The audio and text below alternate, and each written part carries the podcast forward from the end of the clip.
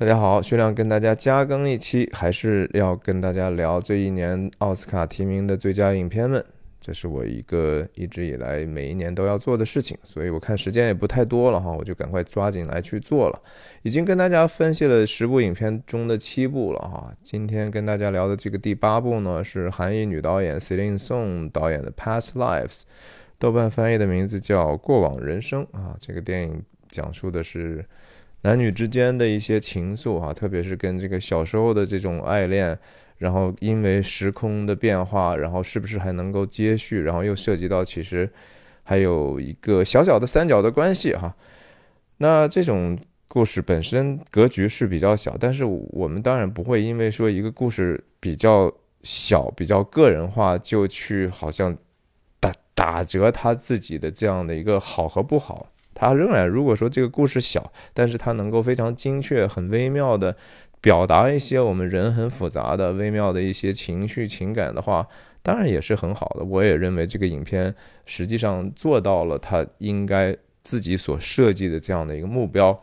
呃，我虽然在观影的过程中没有特别深的感动啊，这个可能是只只能是怪我自己年龄太大了，我对这样的。故事的感受没有那么像年轻的时候那么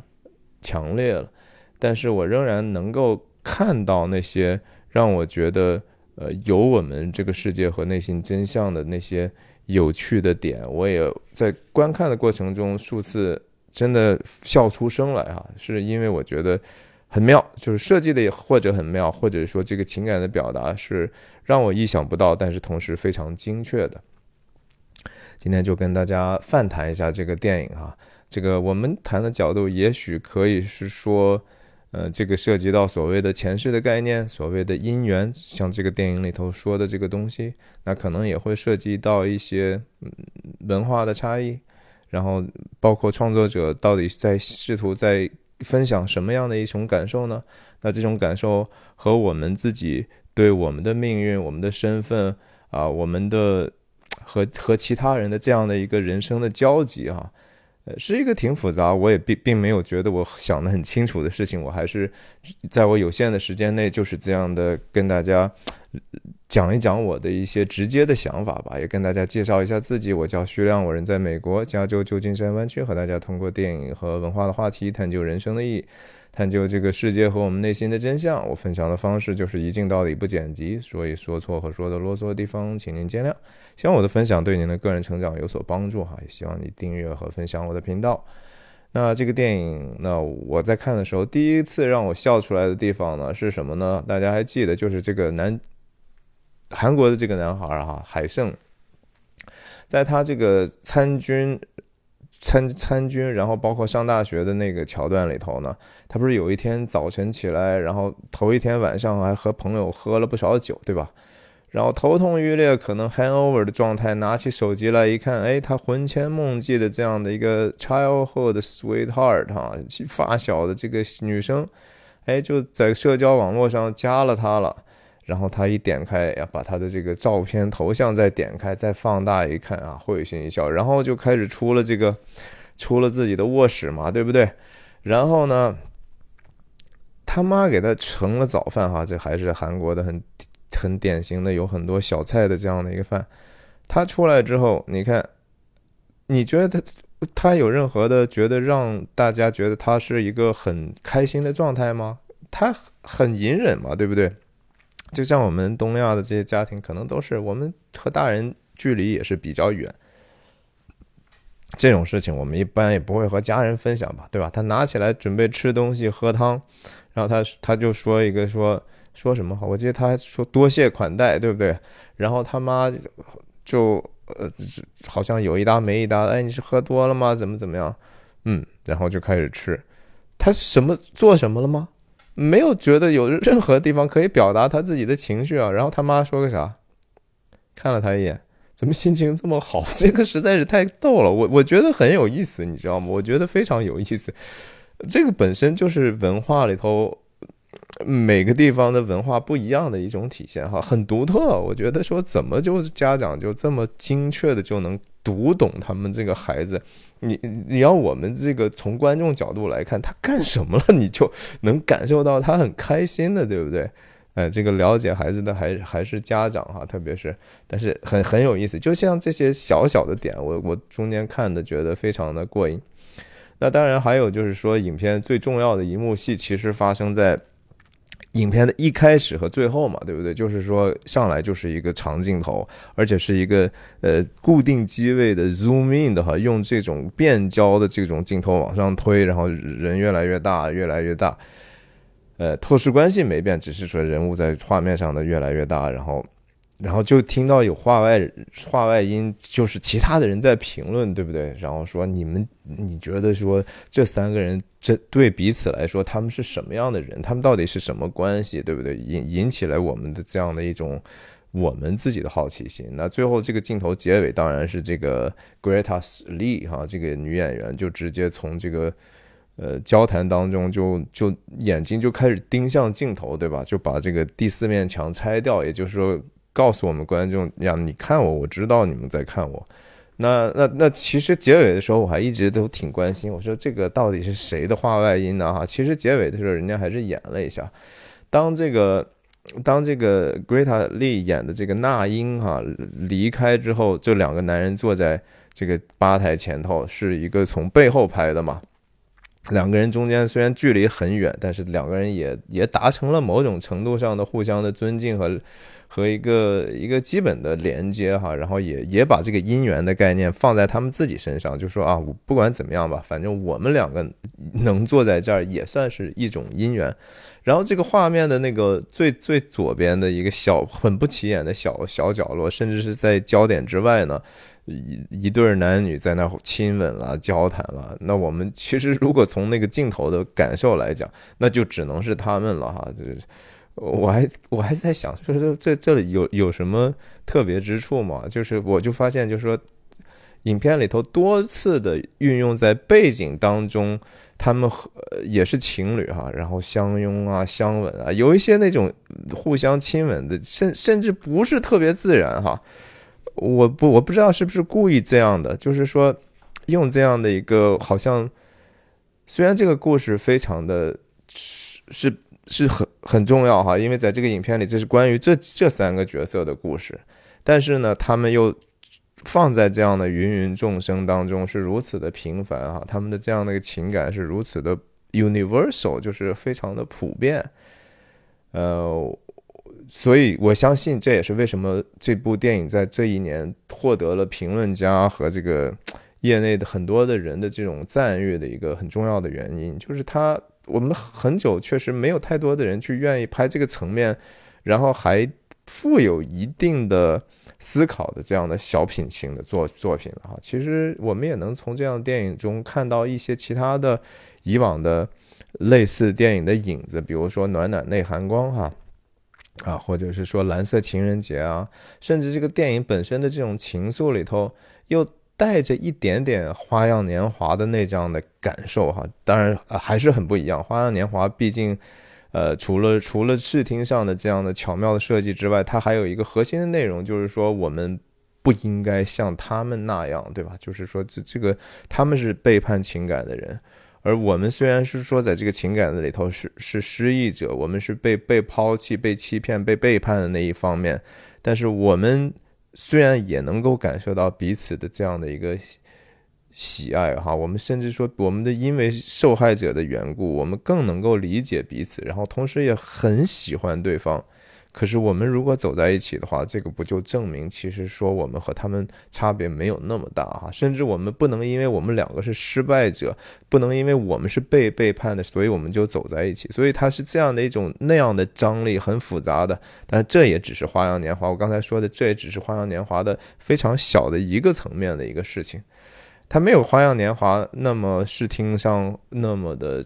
让人觉得深邃，甚至说生动啊。但是也得说，这个电影的摄影也是挺美的哈。我觉得把纽约拍的是，呃，还是一个 感觉兴非常兴盛、非常令人向往的这样的一个浪漫的地方啊。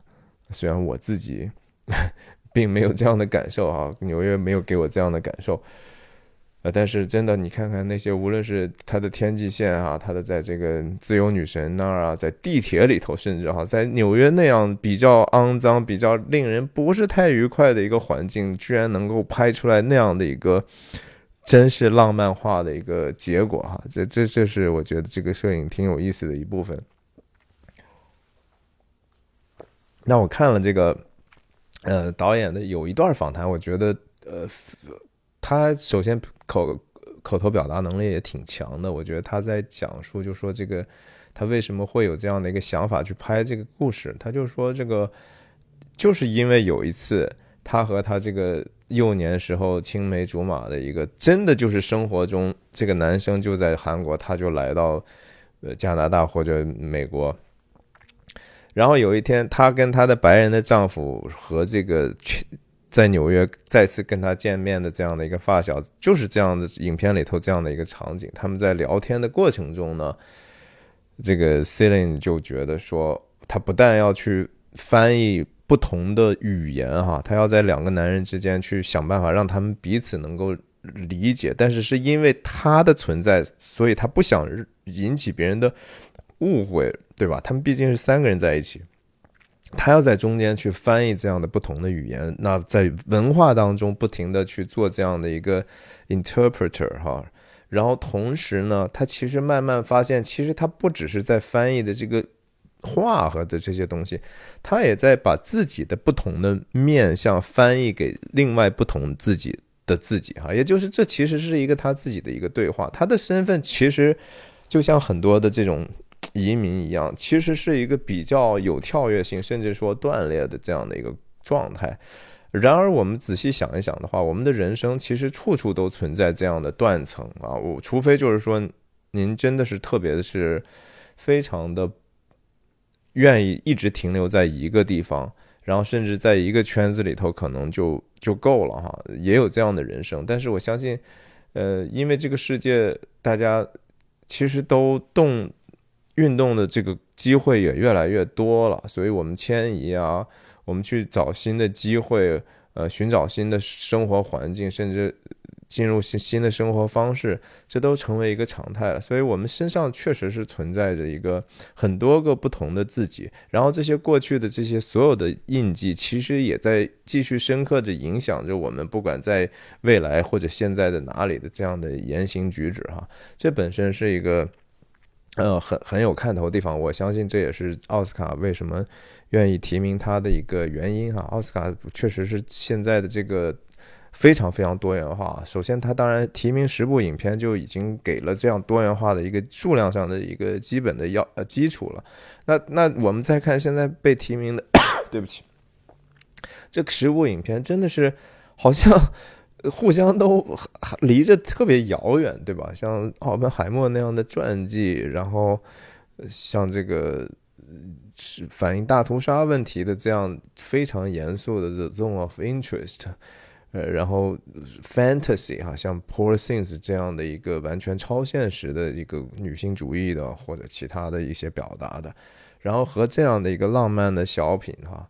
呃，就是。真的非常多元化，不管是说在种族上、文化上、性别上、性取向上啊，还包括就是说在这个故事的 scope 上，这个故事的大小，甚至说主题，呃，感觉就是说往无数个方向在同时使力哈。这个确实是不知道是说这个时代这是多元化的一个结果呢，还是一个混乱的结果。但是无论怎样吧，我也是觉得，呃，有这样的一个。亚裔的表达，然后同时这也是确实是美国的特性，就是说美国确实是它存在无数个这样的人的生活经验的一个，呃，其实互相还不通融，对吧？就是大家都存在在这样的一个很巨大的一个土地上，大家又又能够自己过自己的生活，大家甚至有时候觉得说，我们也没有必要去完全知道别人的生活，但是文艺作品的好处就是说，能够通过非常。低廉的方式，让我们互相稍微的有所理解吧，对吧？那这个电影里头，我觉得非常可贵的，就是说在结尾的时候，呃，当这个海胜和那英准备离开的时候，整个他们这个从家里出来，从公寓出来去打 Uber，要走到这个 Uber 的这个点的时候，两个人的这种无言哈，这种沉默，然后这种留白是非常非常好看的。然后包括就是他们走的这个走了之后，突然之间闪回了一个当年。嗯，两个小小孩在韩国，一个往高走，一个平着走的这样的一个镜头，又给了他们重新告别的这样的一个机会，而且两个人甚至没有更多的这样的一个上升到更亲密的这样一个肢体接触啊，我觉得这样的一个。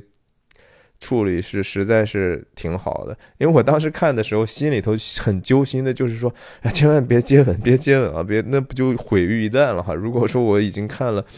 看了一个半小时，最后他们两个啊，结果分离的时候还是互相呃亲吻，那我就觉得说这个就完完全全是一个很破的故事了。就好就好在人家真的是说，嗯。以那样的一个处理的方式，特别是眼睛上的这种表演哈，在数数场戏里头，包括那个背景是是那个那个走马走马灯的那个那叫什么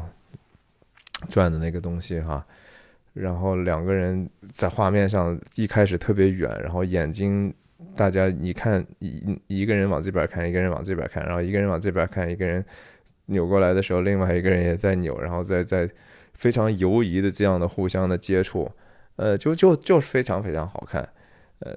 然后结尾同样还是那个长镜头，等海胜走了之后，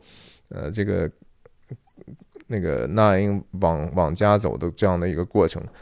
是一个那么遥远的镜头的一个 tracking shot 哈，那个跟着他走，呃，然后我们看不到他脸部的细节，但是我们能够感受到他的那种你说不清楚的一种感受哈，这种感受。可能是自己封装在自己的心里头的一些话，觉得没有说出来的遗憾，或者是说本身对我们生存的一种不确定性，哈，就是我们为什么会成为今天的我们？我们是不是因为成为今天的我们，我们而没有成为一个我们更想成为的一个我们，对不对？这是一个好像是我们在单向度的时间内的一种无奈，哈，就是。然后走走走到这个自己的那个公寓底下的时候呢，呃，然后这个 Arthur 她这个丈夫在那儿坐着抽烟等着她，然后她一回来把烟一灭，然后过来也是非常简单的那种那种像夫妻般的那样的一个，他就是一个手扶着她，然后就就上台阶进去了哈，也没有说过于。繁荣的一个说啊，你终于回来了，好像很过度的去说再亲亲吻他一下，没有，就是两两个人就回了家了，然后外头的门一关，里头的门一关，double door 哈，然后就进回到他们的世界，然后就然然后镜头再回弄到这个海胜最终离开那个 NYC 的那样的一个在桥上的镜头。就就就处理的就我觉得非常的准确哈，就不会说像很多的烂的那种很糟糕的浪漫电影哈，它一定会做到让你觉得假的那个地方，或者是过度过分了哈，就是你他觉得好像那样处理好像更浪漫，更能够满足你，但实际上稍微有一点点情节上稍微成熟的人就觉得说这这这太可笑了，这太可笑了，对吧？所以他们没有这样的一个。亲吻，我觉得太好了啊！然后包括他们见面的时候那个镜头，对吧？两个人是这个女生呢，因为她多多少少美国化一些了，然后她的心理负担可能没有那个亚亚裔的这个男男生那么大。然后她她很大方的去拥抱他的时候，哈，然后这个这个男生的这种反应，呃，就就是很干净，然后。他有没有其他我们更复杂的一些想法呢？有，但是他就是表达出来的，就是我们即便心里头有任何其他的一些呃恐惧，我们的令我们激动的一些期待，但是呢，我们表面上一定会做到，就是把这个变得非常的想办法让对方舒服和自然嘛，对不对？在这个电影里头，就是我觉得首先选角也很好啊，选的这两个角色，这两个演员。包括阿 Sir 哈，阿 Sir 我觉得相对比较容易演一些，因为整体来讲就是说呀，这个呃西方人嘛，比较比较的，其实在我们看起来比较简单，是吧？当然不能这么，我就是过简的这么说一下哈，因为呃导演毕竟是带着一定东方角度在看这个事儿嘛。我就看这个他们那个 casting 的这个幕后的花絮也挺有意思哈，就是说导演在选这两个角色的时候呢，他没有什么好像完完全全的一个标准还是啥，跟这根本就说不清楚。他就说这玩意儿就和谈恋爱似的哈，这就是你你看上他你就看上他了。他对那个角色的那演员的选举也是，他就是看觉得说这个 Greta 就是适合这个这个。这个他写的这个角色，他可能符合他心中对他自己的这样的一个想象。然后他们在片场拍的时候，就是那个导演跟这两个演员就是说：“哈，你们千万不要有任何的肢体接触哈。就是一般来讲，大家大家在一起工作嘛，总要说握握手啊，或者说每天工作完了，对吧？”啊，再见，谢谢你啊！有一些正常的身体的接触是很正常，但是这导演上来就说你们两个压根都不要碰啊，离得远远的啊，就是说你们最好都不要在一起。所以他才才能最终在在电影里头，他们第一次拥抱，那个就就是实际上他们也没有任何的排演啊什么的，那就是他们的两个演员的第一次身体上的接触。所以我相信这种这种导演的安排是是有道理的。因为我们人的这种很多的很微妙的东西，不是能够完完全全能够演出来的。如果是是真的的话，就就是有那样的一个真的质感。包括这个阿 Sir 这个演员也是，这个对不起，导演真的把他把那个阿 Sir 的演员和这个海胜的这个演员，就就让他们就不要不要见面哈。咱们他们在拍这个，呃，在纽约海海胜和那英。呃，回到他们那个 Arthur 的公寓的这这段戏之前，呃，在片场这两个男演员真的就没有见过。然后，而且这个东西是需要安排的，不是那么容易两个人就就不见的，对吧？就他他们其实经常是拍完这个就他也不一定是线性拍的嘛，还特别特别要安排，就这两个人不要碰上。所以那个阿 Sir 在那个自己家里头等着，然后在那儿。后来听到门开了，那个镜头大家还有印象吧？他的脸是脸是朝这朝朝这边的，假设说对吧？然后那两个人是从这边这边进来，然后他再扭头再过去找他们，就是那那个真的是他们在片场第一次相见，然后他们就就在在故事里头也是第一次打招呼，说，然后阿 Sir 用韩文讲，说哎你怎么样？你。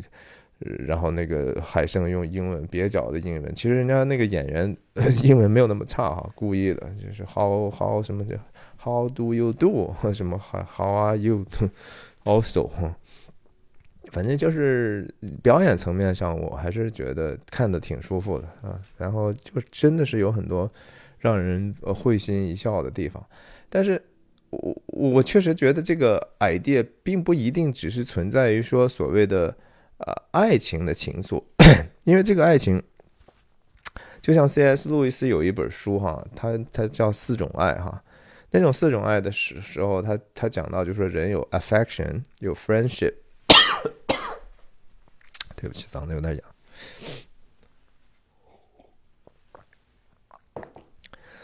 就是我们对对人有一种朴素的这种好感，对吧？好感，然后再或者是友谊，然后再再再再更激情一点的的话，就是爱情哈，那种爱爱慕的这种心意，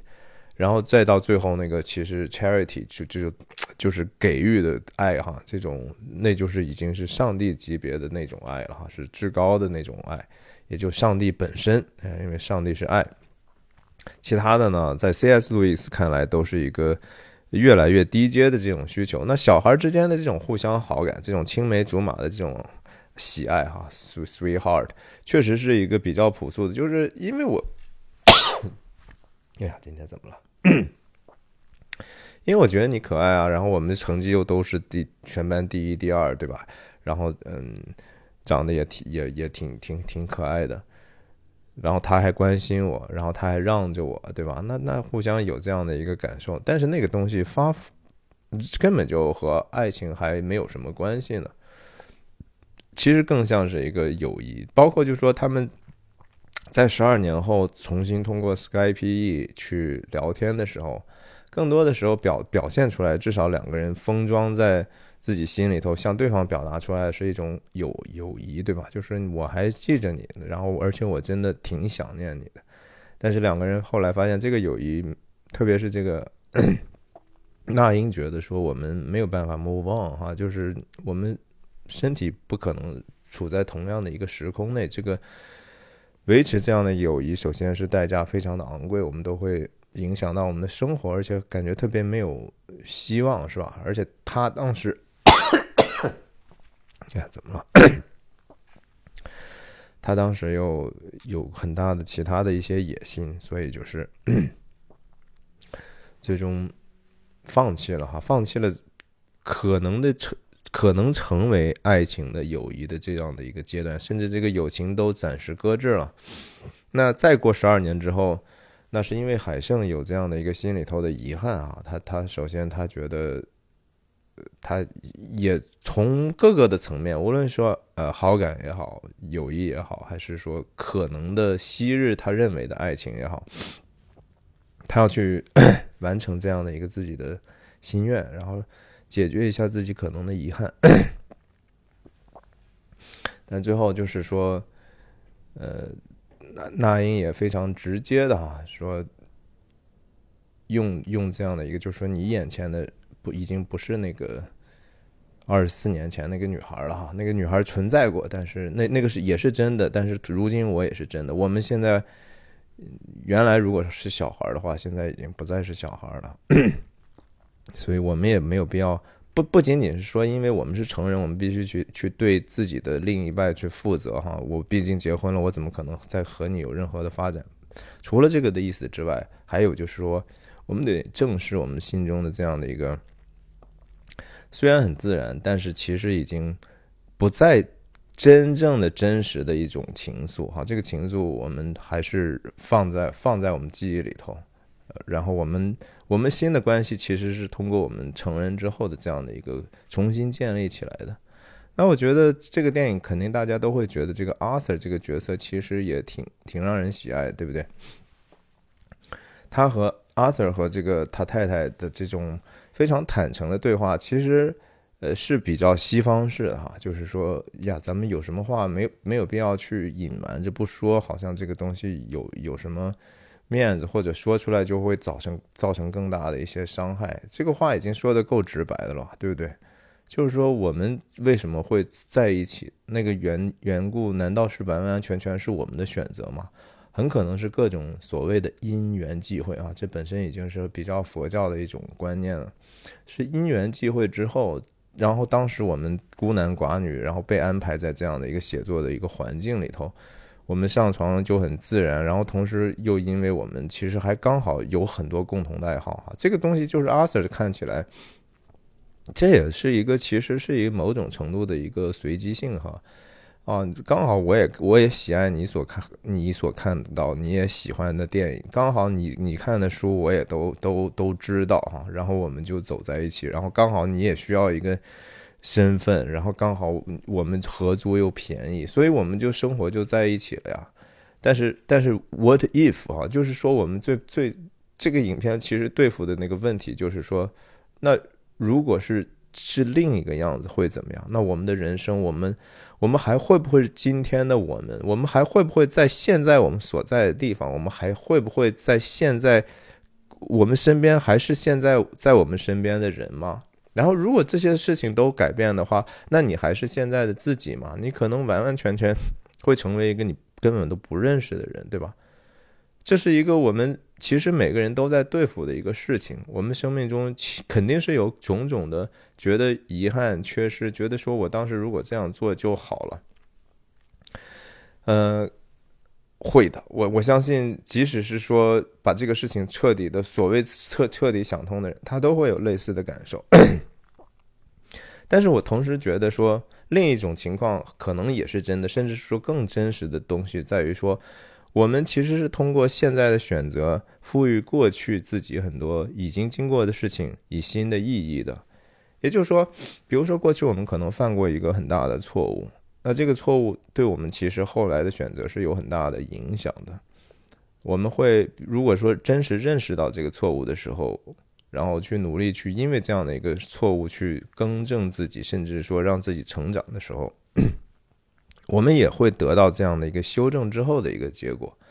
那你在修正之后再去看原来的这个错误的时候，你会觉得说这个这个成长是令你欣喜的，对吧？他因为那样的一个错误，迫使你不得不向向现在的自己去成长出来了，而我们。未来的可能性呢，确实又掌握在我们当对当下的种种的选择当中，所以我们可以在这样的生命的短暂的过程当中，不断的发展自己。那其实中间的这些事情呢，再回去看的时候，有时候觉得事情确实不是很重要哈，而是在于说我们自己内心的变化比较重要。我们是不是成为一个更为呃勇敢、真诚的人了啊？更更愿意去。帮助别人啊，更没有太多的非常自私的，甚至说极力想办法克服自己自私的一个状态，那个是我们可能会觉得格外欣喜的地方。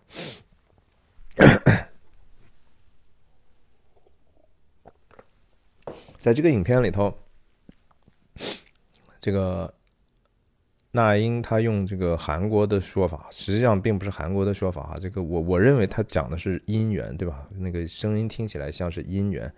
那姻缘的话，这个呃，首先是 应该是中文去演化成韩文的那个读音的，对不对？因为意思也都是一样的，声音也都是一样的。那当然，姻缘也并不是说，好像是说一必然就是说中国化中华文化的一个土产，不是的哈。这个还是跟这个佛家的这些观念是有有一定的关系的。但其其实这些事情没有所谓，就是我们只不过是人而已。我们为什么一定要分出来？就是说啊，他们就是偷我们的，那那我们又是偷谁的？这不没有必要。这是我们人类共同作为一个生命体的体验，最后慢慢形成的一些共同的智慧嘛。那。影片里头，这个那英跟阿 Sir 讲这个道理的时候，就说好像我们有一点点像《增广贤文》里头那个叫什么，就是好像夫妻什么百年修得同船渡，千年修得共枕眠那样的一个感受哈。就是我们是因为过去很多很多次的积累哈，甚至是前世，我们都都根本都根本都不知道，所以我们才呃，我我才能跟。比如说你在一起生活，对不对？就或者他在谈论这个事情的时候，他不一定真的相信，但是他用一种这样的方法去解释我们无法解释的一个人生。其实这个想法本身，即使在佛教也不是原创的哈。早在这个柏拉图的这个有一个叫什么《与会宴》还是叫什么，反正就是。就是他那本记录这个有苏格拉底啊，其他的人各种各样的这种对话的这样的一个里头的这个对话集里头，就就提有人在这个故事里头就有人提过，就是说我们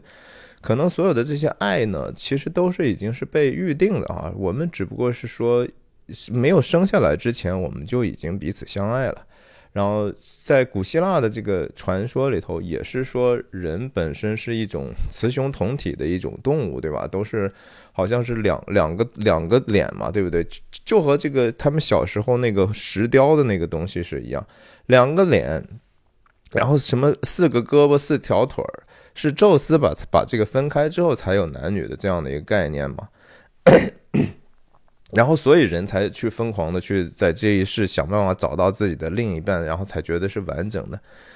这是这是古希腊的观念。然后，同时古希腊对这个爱爱的这个概概念哈，他们的传说里头，比如说这个爱爱爱欲的这个词哈，叫 eros 哈，e r o s 啊，这个词根其实也是 erotic 一样的词根，就是色情的那个词根。Eros 本身就是一个是爱神哈，就是他他是一个负责这种欲望啊男男女之间的这样的一个神神奇啊，这回我终于学会这个词了，神奇。那 Eros 爱欲之神本身又是谁的儿子呢？是那个一个特别美貌的哈，叫 Alpha Alpha Deity Alpha Deity 哈，是一个女神。这女神就是号称是应该是叫美美貌之之女神，对吧？然后负责这种呃繁衍的。然后她同时本来是就是特别喜欢去欺骗的哈，特别喜欢勾引别人，有很多个配偶。然后当然他他父亲是宙斯，他母亲是又又是另另外一个那个希腊神话很乱的。反正就是，其实这些挺不可靠的哈。他们这种激情，人的激情其实是不可靠的哈。我我想表达的是这个意思，就是说，我我虽然这个电影所对付的是一个 what if 的问题，就是说，如果我当时不走的话，我们会不会在一起生活？我们会不会还能够互相这样的去吸引和渴望？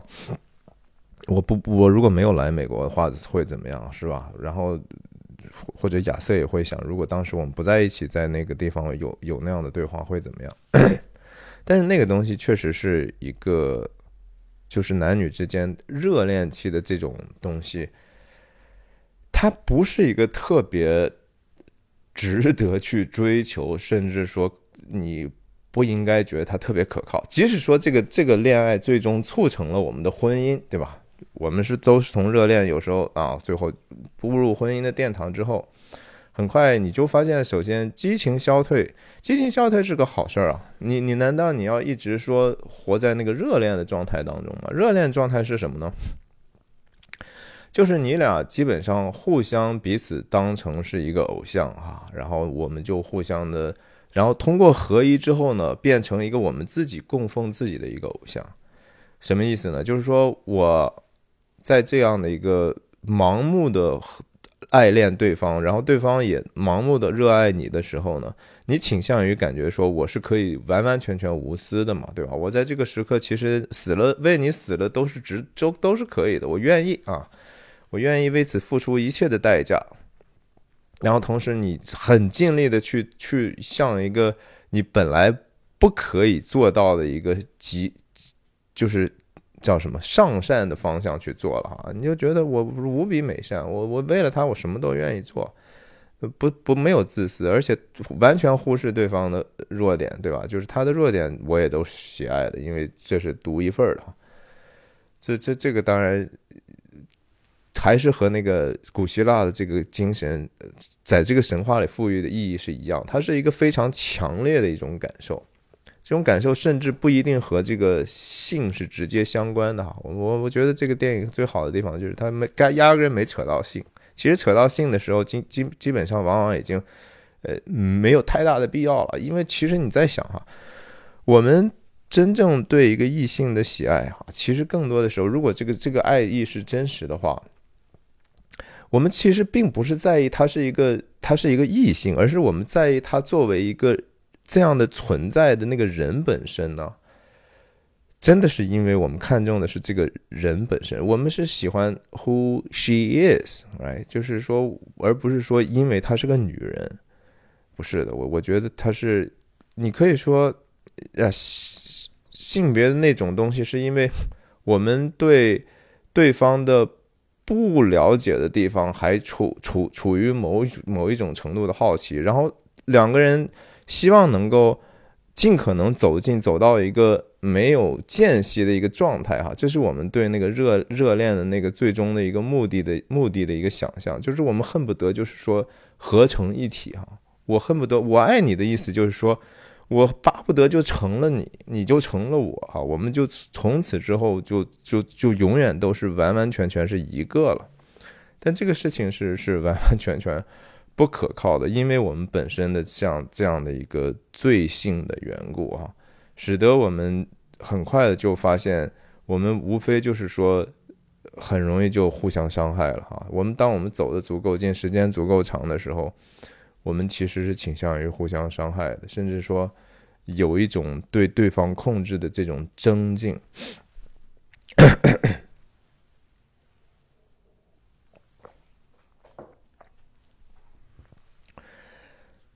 那这种对爱情的这种美化呢，其实就是说，我认为所谓的浪漫喜剧，或者是关于浪漫爱情的电影，其实在整个的电影生态里头，其实一直排不上特别高位的一个重要的原因，就是我们只是用朴素的一个感受，也知道，其实爱情的那个浪漫爱情是一个不是很靠谱的事儿，它甚至说是虚幻的，对吧？这个所以让我们就是说，哎，你看多了之后就觉得说这东西不不是很真实，和我们的内心真相是有所冲突的。我们还其实，反而更喜欢看带有悲剧性的或者救赎性的啊那些。比较宏大的一些关于我们的这些其他的想法，比如说，甚至泰坦尼克号这个，对吧？大家当不喜欢泰坦尼克号的人笑话他的时候，就是笑话他的，就是他那个他那个浪漫是如此的不不真实。其实那个东西没有什么特别值得去去歌歌颂的，甚至就是说，无非就是呀，他们在船上 寂寞难耐，然后。呃，一个人是反叛，然后另一个人刚好和他的反叛的期望所所吻合，但是那个东西和生活一点没关系。真实的生活是说两个人在一起，呃，是说用自己的意志去爱的哈，就就是说我们下定决心，我要好好的爱你，所以所以我不管这个这个事情有多么难，有时候挺痛苦的，甚至，但是我仍然就做了这样的一个决定了。然后，甚至我们还要努力让自己去学会说。我不仅仅爱的是我认识的你，而且我还要想办法在你身上继续去寻找我所不熟悉的你的那个部分，而且我仍然对那个部分充满好奇，这个才能够让你的关系还能够继续往前发展。就是我们不想是说。啊，你进入一个关系，然后甚至你们已经双方都已经有这样的承诺，说我们就是要携手走完这这个人生路的时候，然后你就发现说啊，我我对你已经完全了解。首先，你永远也不可能完全了解对方；其次，你很容易就失去了对对方的这个剩下你所不了解的这些地方的一些好奇心。那这个这个好奇心有时候是需要你去努力去做的哈。所以，从某种程度上来讲，past lives。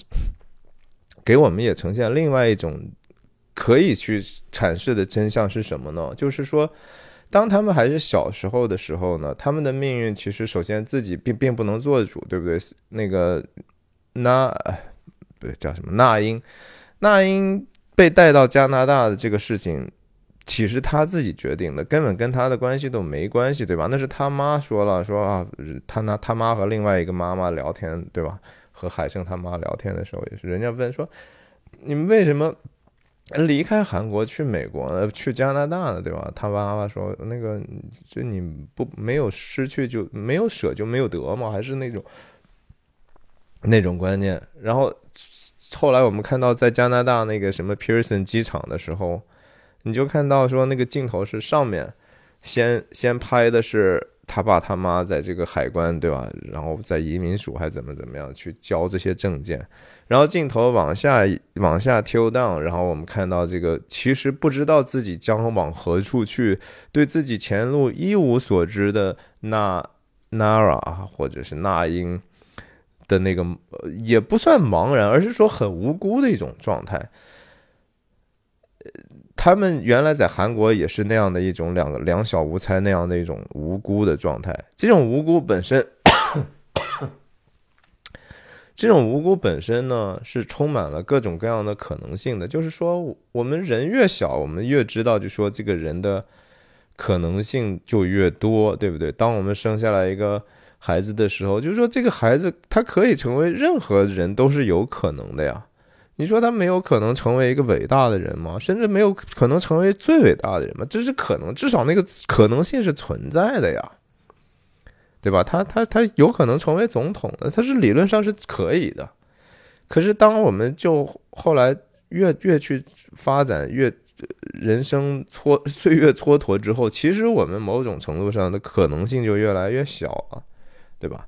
那人其实不愿意放弃这样的可能性啊，我们还在很努力的，有时候创造各种各样的可能性。就像在二十四岁左右，这个电影我觉得它一定是说十二、十二、十二的这样的一个分割方法。我猜测哈，因为它前十分钟就是说，在那个就是他们的童年、幼年的时候。然后十二年之后，然后到达他们两个开始视频电话，然后再再再再中断联系。再过十二年之后，这这男的来准备来来纽约嘛，对吧？是我觉得在一个十二的这样的一个轮回里头，那他们在中间那个十二的时候呢，其实还存在一个对自己可能性的一种追求，对吧？就是说，他不只是说追求另外一个人，而是说对自己的可能性，就是说我会往哪里去，我会和什么样的人去共度此生。其实那个东西也就在定义自己将成为什么样的人的过程中。然后我，那英其实就在发现这样的可能性。已经不像在十二年前那么大了，所以他毅然的去去去把这样的一个不可能性去掉了嘛，等于是，那再过十等于一共二十四年过去之后，其实可能性就更加的减少了，对吧？他都不需要去考虑说什么啊，我还有没有可能继续跟他好了？这个事情已经 out of question 了。然后我我怎么可能会离开这个地方再去韩国去去寻找我的事业呢？没有可能性，人生不就是这样吗？我们就是说，不断的在一个可能性减少的过程当中，其实我们同时获得的是什么呢？是一个确定性啊！这个确定性不一定是坏事啊，就说我们逐渐其实形成了我们自己的品格或者个性，对吧？或者是呀，你说你自己，反正就是能够定义你的这些东西。是你自己内生的这些东西，那外部的当然还有你，你定义了一些你的新的关系，那这个外部的新的关系，其实还是一直可能会变化的。我们当然希望有一个稳定的一个人际关系的网络，但是同时我们要知道，就是世界上的事情是如此的不确定，你连最亲爱的人、最亲亲近的人。都是有可能啊，我不是乌鸦嘴，而是说这是实际上就是我们他他们是随时可以跟我们分离，我们也随时告别这个世界，他们也随时跟我们分离。那我们最后留下的是什么呢？我们的确定性其实留下的就是说，我们最后能够成长到那样的一种状态，实际上是你成为什么样的一个角色，成为一个什么样的自己的一个问题。所以当我们说的时候，比如说什么性格决定命运了。然后，什么叫性格？首先，什么叫命运？这个电影里头，这个嗯，那英在解释的时候，他说这个姻缘，姻缘就是除了我刚才解释那些什么八千层的这关系之外呢，他他用了几个英语的词去做比较，去让 Arthur 去了解哈。他说，比如说像 Providence，或者是 Fate。Fate 当然是一个更加模糊的一种说法，Fate 本身就是 can be anything，但是 Providence 呢，我其实觉得和姻缘是完完全全两个概念的。我倒觉得姻缘可能更像柏拉图在他那个与会宴还还是叫什么那本书里头所讲的那个观念，就是说那是一种好像已经被确定的事情，但首先那只是一种。一种哲学思想啊，或者是一种哲学理论对人的这种前世的这种想象，但是 providence 是不一样。providence 首先是有一个得有一个 provider 哈，是得有一个创造者在先的这个概念，这个就和佛家的观念是完完全全有出入的了。因为佛家是没有，它并没有一个所谓的创造者哈，没有一个神奇的存在，它只有一个所谓的超然的这种。超然的这种因缘，因缘对吧？因就是那个，就是一切的动因对吧？然后缘本身就是好像是一种次要的条件，就是当因因是主导性的，然后缘进入之后呢，因和缘相遇之后就会有缘起，对吧？这个事情就是在各种各样的互相影响和运动发展当中的，但是这个事情它不解释，就说它的起源的问题。但是 providence 首先是说，它它指的实际上是上帝的眷顾啊，是上帝其实是通过一个对他自己所创造物的一种供应，持续的关怀和供应，使得为什么要持续供应和关怀他？一个是出于爱，另一个东西是在这样的一个神圣的一个 providence 之下呢，希望他的被造物能够完成他原来被造的一个目的。也就是它的 purpose 啊，就是说，我之前在其他的视频里头讲过，就是什么叫好？好是指一个东西按照它所设计的一个目标去完成它的这样的一个功用，那叫好。所以，当我们说是一个好人的时候，我们必须得了解，就是说，人生下来活着的目标大概是什么样？我们的意义本来应该是追求什么什什么样的意义，然后你才可以去定义什么样是一个好的人生，什么样是好。那这个 providence，我我确实觉得和这个比较嗯没来由的，只是在各种各样无限的循环宿命当中去对累积的这样的一个东西呢，就很不一样的一个观念哈。那我也其实挺想挑战一下这个因缘的这种观念，就是说啊，如果说我我知道增广贤文那个其实是根本和佛家那个东西还还不太一样，但是如果这个东西是可以经过数量的去累积的话，那为什么两个人最后说的那句话，我们好像还觉得不明觉厉的地方，说说啊，也许我们。这一辈子不行了，对不对？但是也许我们积累的这个东西会在下一世还能够有更好的结果。也就是说，我们也许有缘就再相见呗，对吧？再相见，说不定我们还能成为更亲密的一个关系呢。那这个很残酷的地方就是说，那这一辈子难道娜拉和阿 Sir 不是一个更亲密的关系吗？这样的一个亲密的关系，难道不应该在下一世再去继续去？往更相近的一个方向去演进吗？也就是说，我们前世如果说已经累积了一些，我们在生下来之前我们就已经相爱了。那请问你的前一世的时候，你到底有多么相爱？哈，就是说你你你这一辈子能活出来这么不相爱？我们要知道，就说人和人之间，大部分的时候，如果常常在一起，你你没有表现出来一个让你自己觉得特别相爱的一个状态。配偶之间更确实是存在着经常性的一个伤害和厌倦的哈，你怎么解释这个呢？然后你就发现说，这这个东西好像不是一个可以被量化和累积的事儿啊。如果说累积的话，然后他也没有办法从。量变变成质变的话，你就其实更倾向于是一个消极的呀，因为反正也要花时间，而这个时间又是这个这一辈子我们根本就无法去无法去付上的那样的一个代价，就是这是不是显得当下又非常的不重要了呢？对不对？当然，这个也是我对这个影片，就是说它是很好，也很准确，我也觉得很美，然后。也挺有趣味的，但是某这某种层次上，我并不觉得让我觉得非常的满足哈。就是说我看完之后，有一个我豁然的一个一个新的一个领悟啊。我只是觉得它能够符合我们对呃自己，特别是过去哈，特别是初恋的一些呃回忆啊，仅此而已。但是本身初恋是不是特别值得回忆呢？我曾经以为是的。但是现在就发现呢，呀，也就是我们人生当中，呃，我们也不能说那个时候就好像是感情是更加的纯洁，其实未必哈。我觉得我们有可能会活成的，就是说，我们反而对现在的关系的这样的一个感受和意志，呃，使得我们的爱还更加的、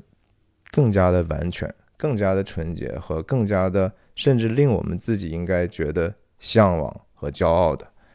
那今天就聊到这儿，谢谢您的收看，再见。